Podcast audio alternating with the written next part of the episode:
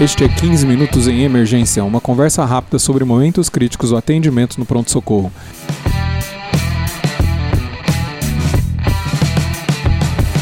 Este é o podcast da Residência de Medicina de Emergência do Hospital das Clínicas da Faculdade de Medicina da USP. Este é o episódio 55 e é patrocinado pelo curso de Medicina de Emergência. Conheça mais no link www.emergenciausp.com.br/curso. Sou o Dr. Júlio Marchini, está aqui comigo Dr. Vitor Ramos. Ele é médico preceptor da cirurgia geral do Hospital das Clínicas da Faculdade de Medicina da Universidade de São Paulo. Tudo bem, Dr. Vitor? Tudo bem, Dr. Júlio. Muito obrigado pelo convite. Uma honra participar do podcast de vocês. Ah, nós que estamos honrados. Ah, o assunto que a gente trouxe hoje é trauma penetrante cervical. Dr. Vitor, qual a importância?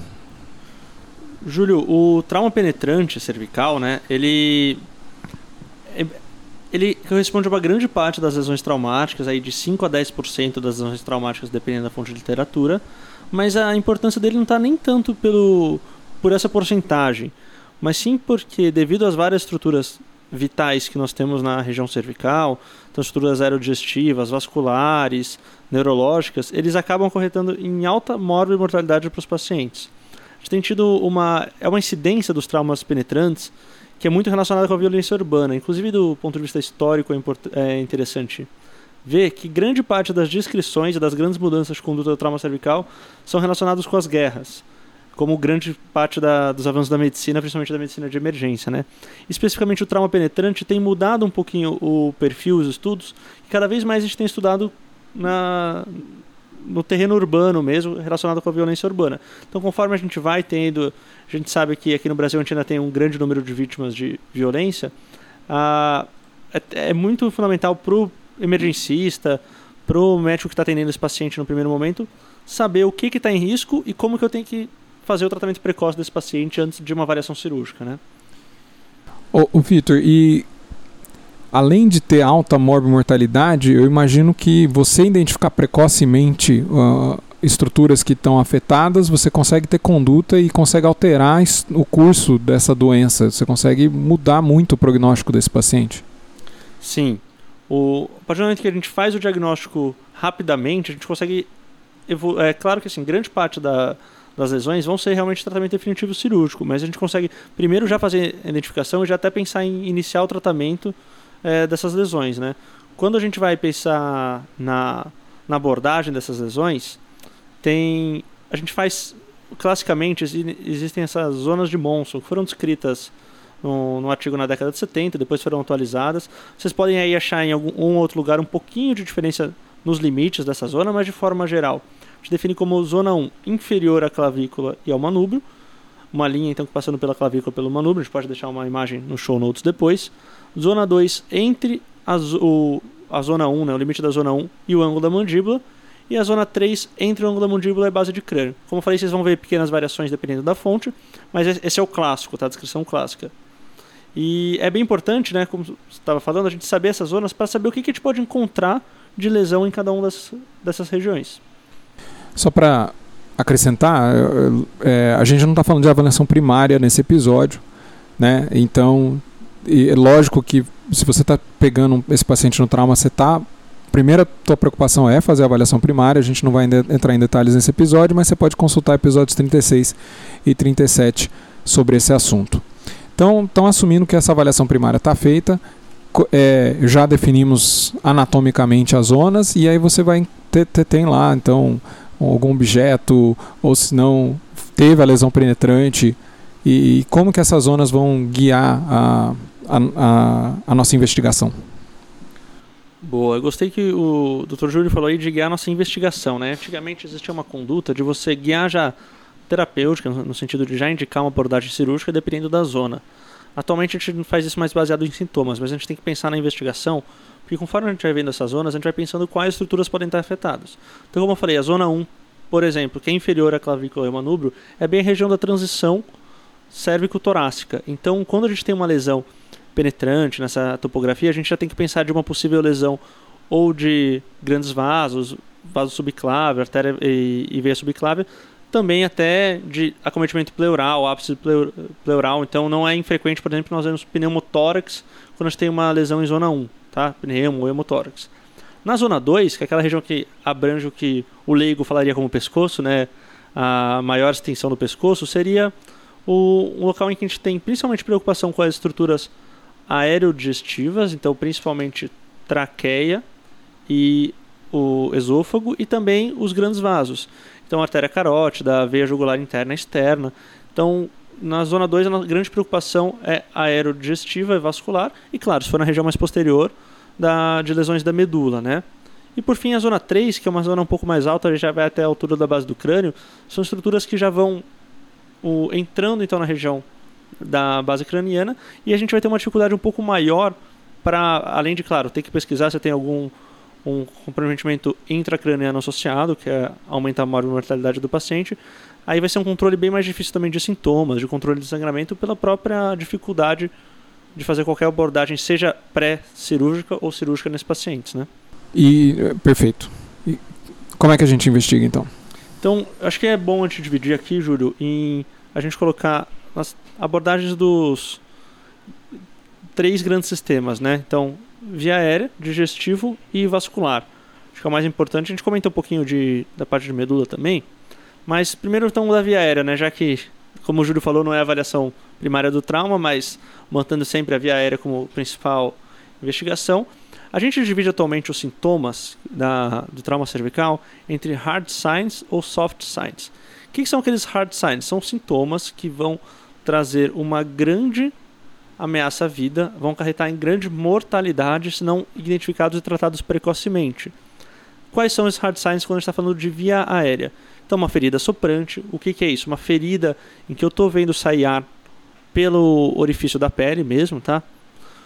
Hemoptise ou hematêmese de grande monta, muito maciça, muito massiva, uma insuficiência respiratória aguda ou um hematoma pulsátil ou em expansão. E aí eu queria fazer um, uma observação porque nosso público é muito de emergencista, né? Então, às vezes, esses médicos vão receber pacientes com trauma cervical penetrante na, na primeira observação e o paciente está bem, está com a viária preservada, está conversando com a gente, teve uma avaliação a primária rapidamente que estava bem, não estava com nenhum sinal de obstrução da via aérea. E algum tempo depois, esse paciente ele começa a ter uma obstrução da via aérea porque esse hematoma está pulsando, está crescendo faz uma compressão extrínseca de via aérea.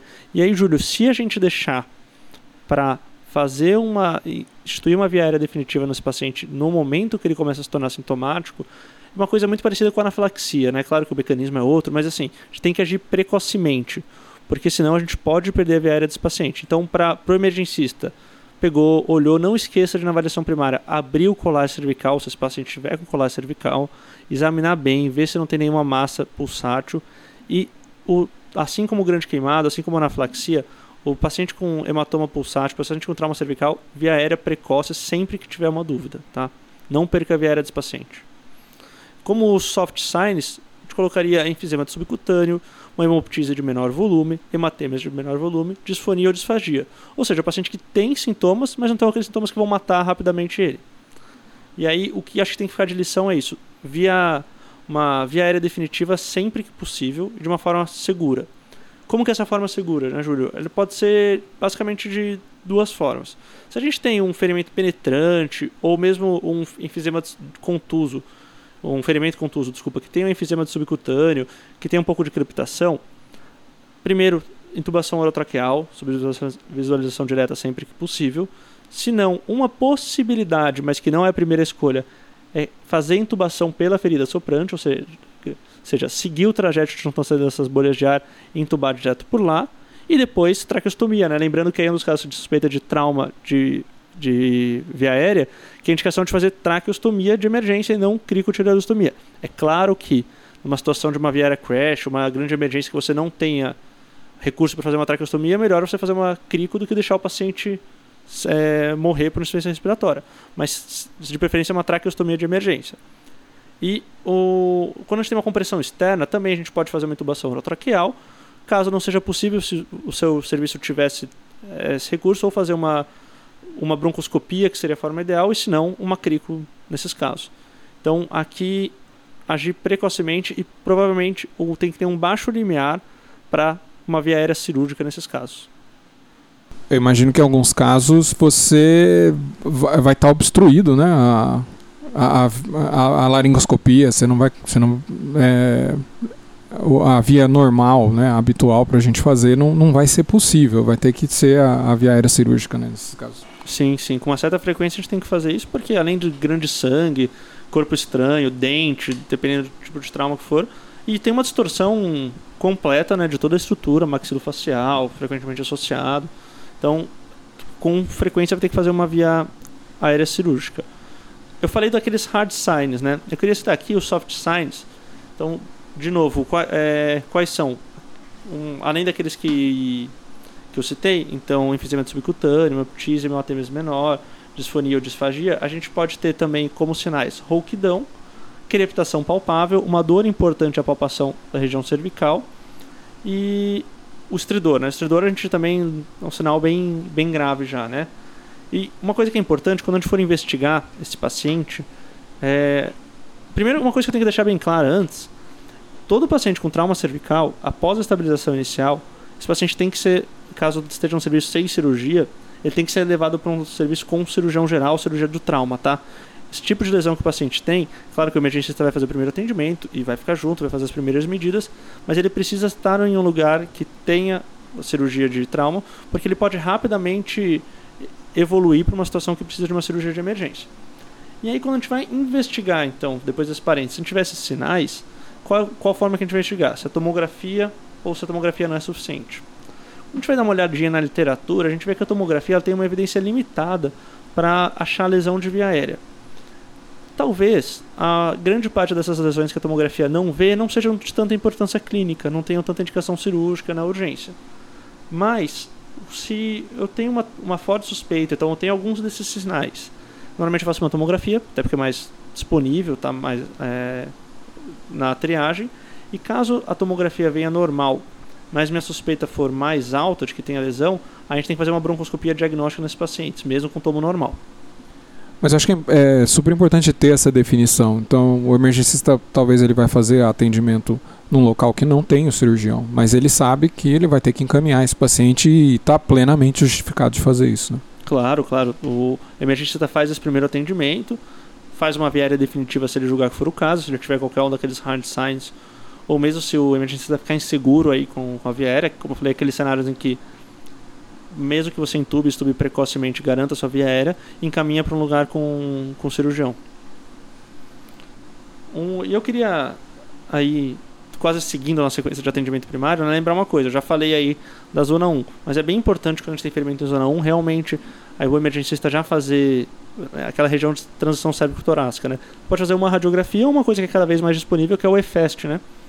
Para ver os ápices, bases pulmonares, ver se não tem nenhum sinal de pneumoperitônio ou um sinal de de de pneumoperitônio não, né? De pneumotórax ou de hemotórax, tá? Juro, eu acho que de, da parte de, de via aérea, não sei se ficou alguma dúvida. Hum, acho que tá. Perfeito. Legal. Vou comentar agora que quando a gente fala, a gente fala do sistema aerodigestivo, né? Que são as lesões esofágicas. Elas não são comuns, tá? Mas tem uma alta taxa de mortalidade. Então, o que, que cabe aí a um emergencista? Fazer o diagnóstico precoce dessas lesões que quando tem um diagnóstico tardio chega a uma mortalidade de até 20%, tá? E quais que vão ser os sintomas de uma lesão esofágica? Dor cervical, disfagia, odinofagia, hematêmese, crepitação ou saída de saliva pelo ferimento. De maneira análoga ao que nós falamos da ferida soprante, aqui vai sair saliva pelo orifício da pele mesmo.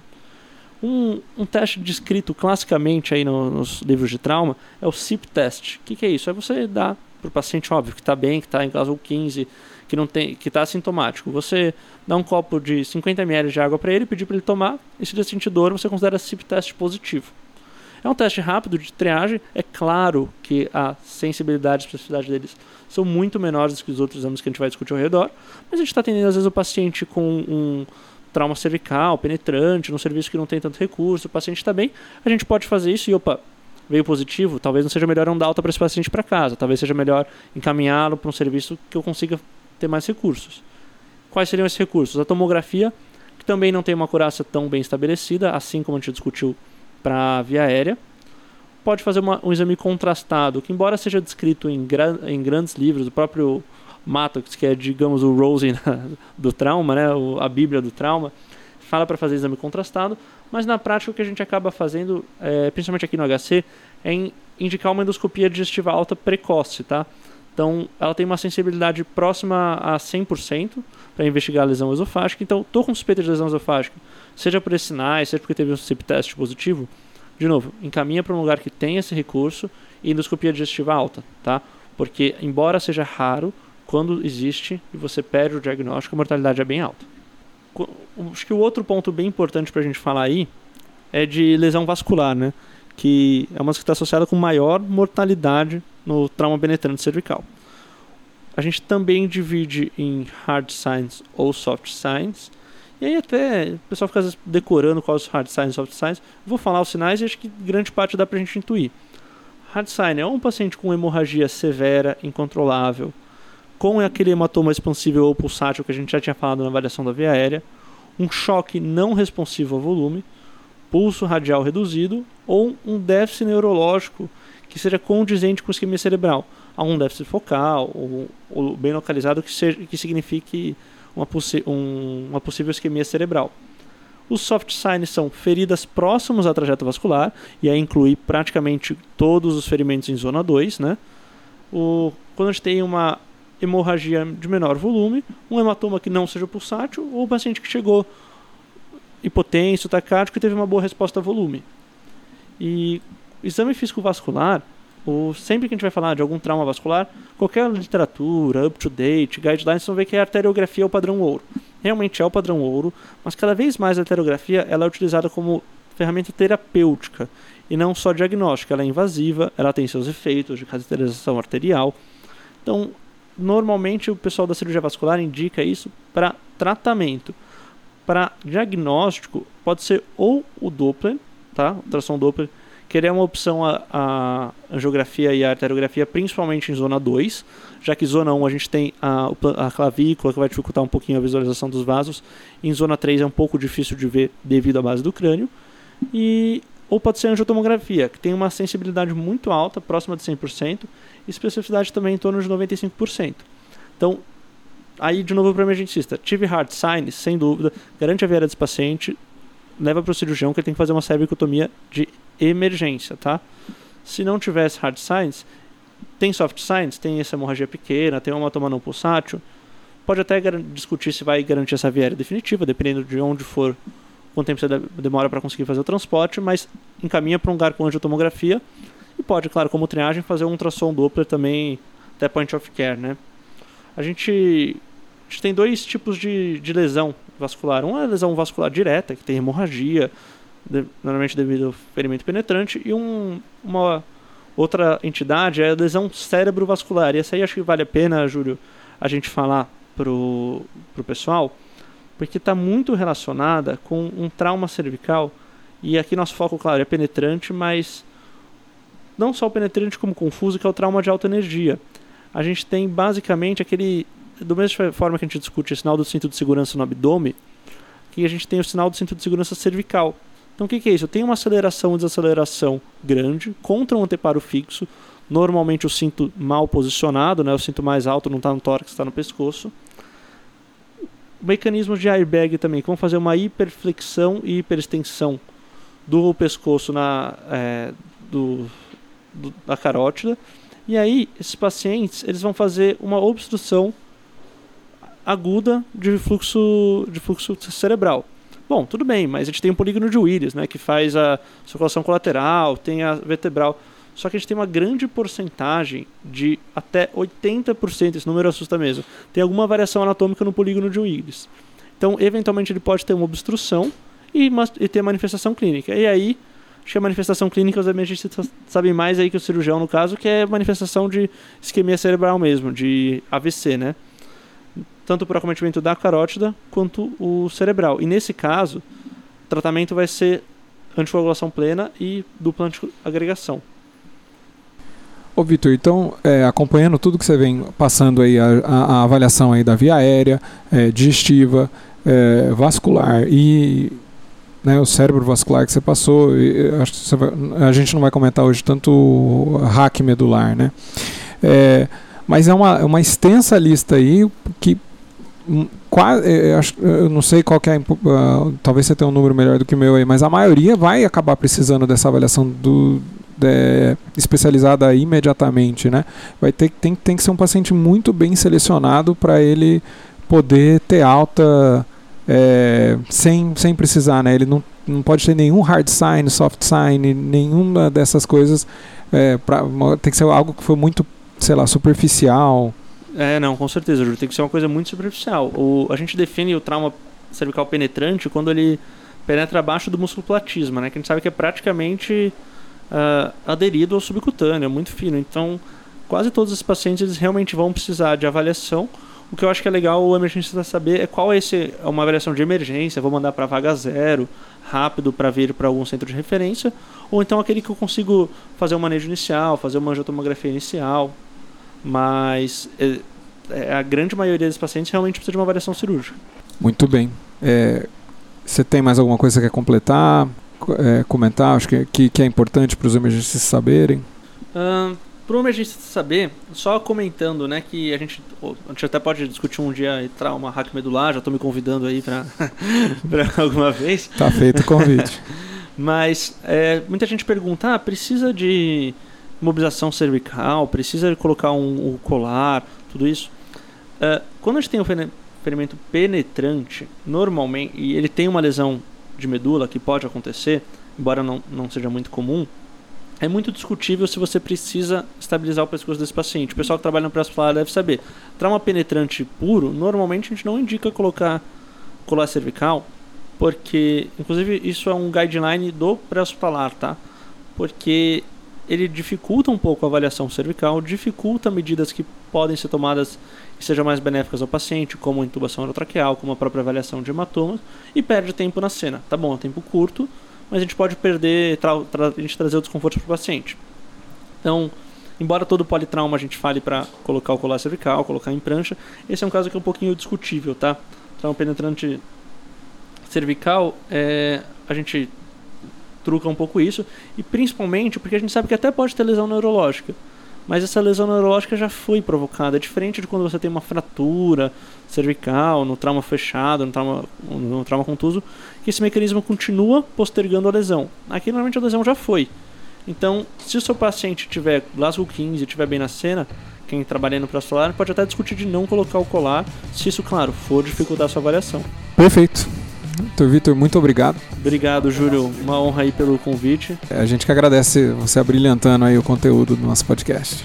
Obrigado. Um abraço a todos. Pessoal, esse podcast é um oferecimento do curso de Medicina de Emergência da Universidade de São Paulo, em parceria com a Escola de Educação Permanente do Hospital das Clínicas da Faculdade de Medicina da USP e da Manolha Educação. É, se você quer saber mais sobre o curso, é www.emergenciausp.com.br barra curso. Se você gosta do nosso podcast, por favor, nos avalie, seja no iTunes, Spotify, Stitcher, tem agora no YouTube também. É, se você quiser, você também pode mandar feedback para 15minutos.emergência.gmail.com. Siga-nos nas redes sociais, Dr. Vitor Ramos está no Instagram em vm_ramos e ele faz parte da Emergência Sim é, que é emergência.sim com dois M's. É, você pode me encontrar no Instagram em arroba doutor.juliomarchini. Pessoal, muito obrigado e até a próxima.